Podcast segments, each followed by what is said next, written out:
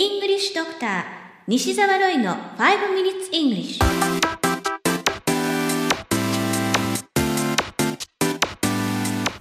Good morning everyone.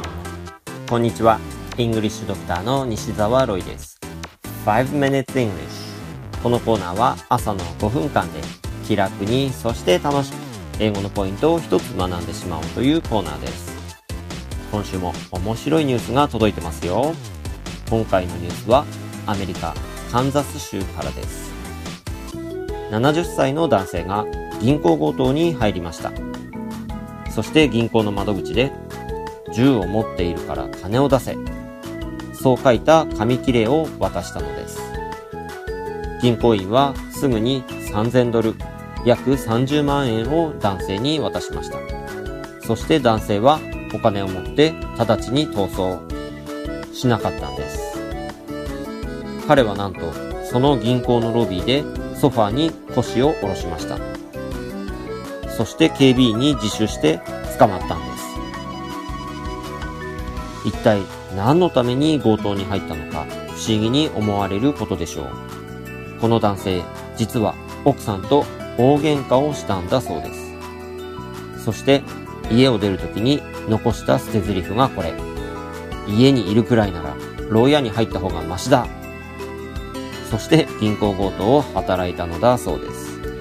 このニュース記事の英語のタイトルは Seeking Escape from Home Kansas Man Robs Bank Goes Straight to Jail Seeking Escape from Home Kansas Man Robs Bank Goes Straight to Jail 家から逃げたかったカンザスの男性銀行強盗で望み通りに刑務所行きロイター通信のニュース記事からご紹介しましたいや、世界って広いですね。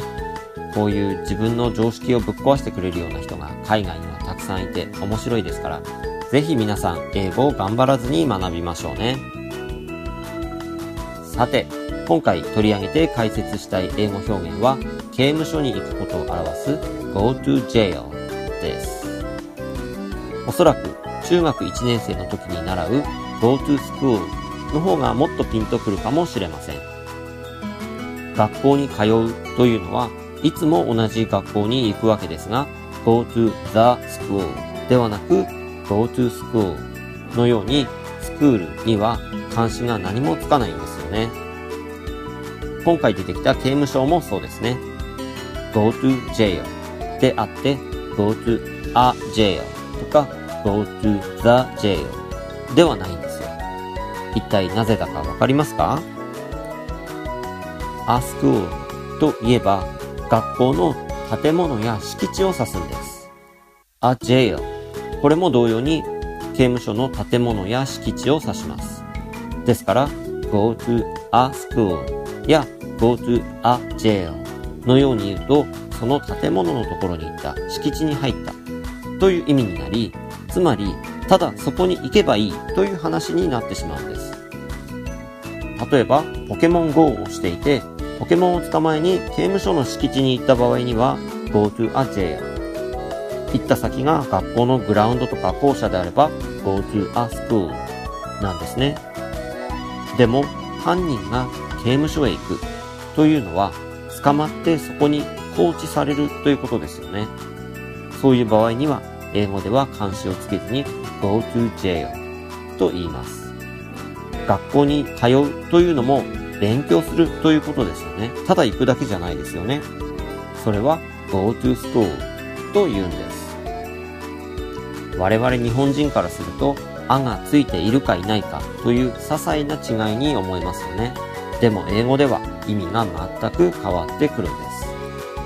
まあ少しくらい間違って使ったところで伝わりますから、間違いを心配する必要はありません。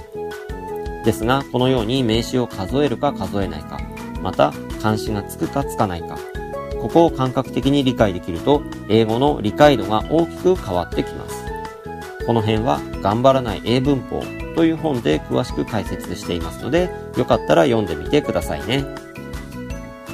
You have been listening to 5 Minutes English お届けしましたのは、イングリッシュドクター西澤ロイでした。このコーナーでご紹介したニュースはメルマガで英語をもっと詳しく解説しています。西澤ロイ、メルマガでウェブ検索をしてぜひご登録ください。それではまた来週お会いしましょう。See you next week. Bye bye!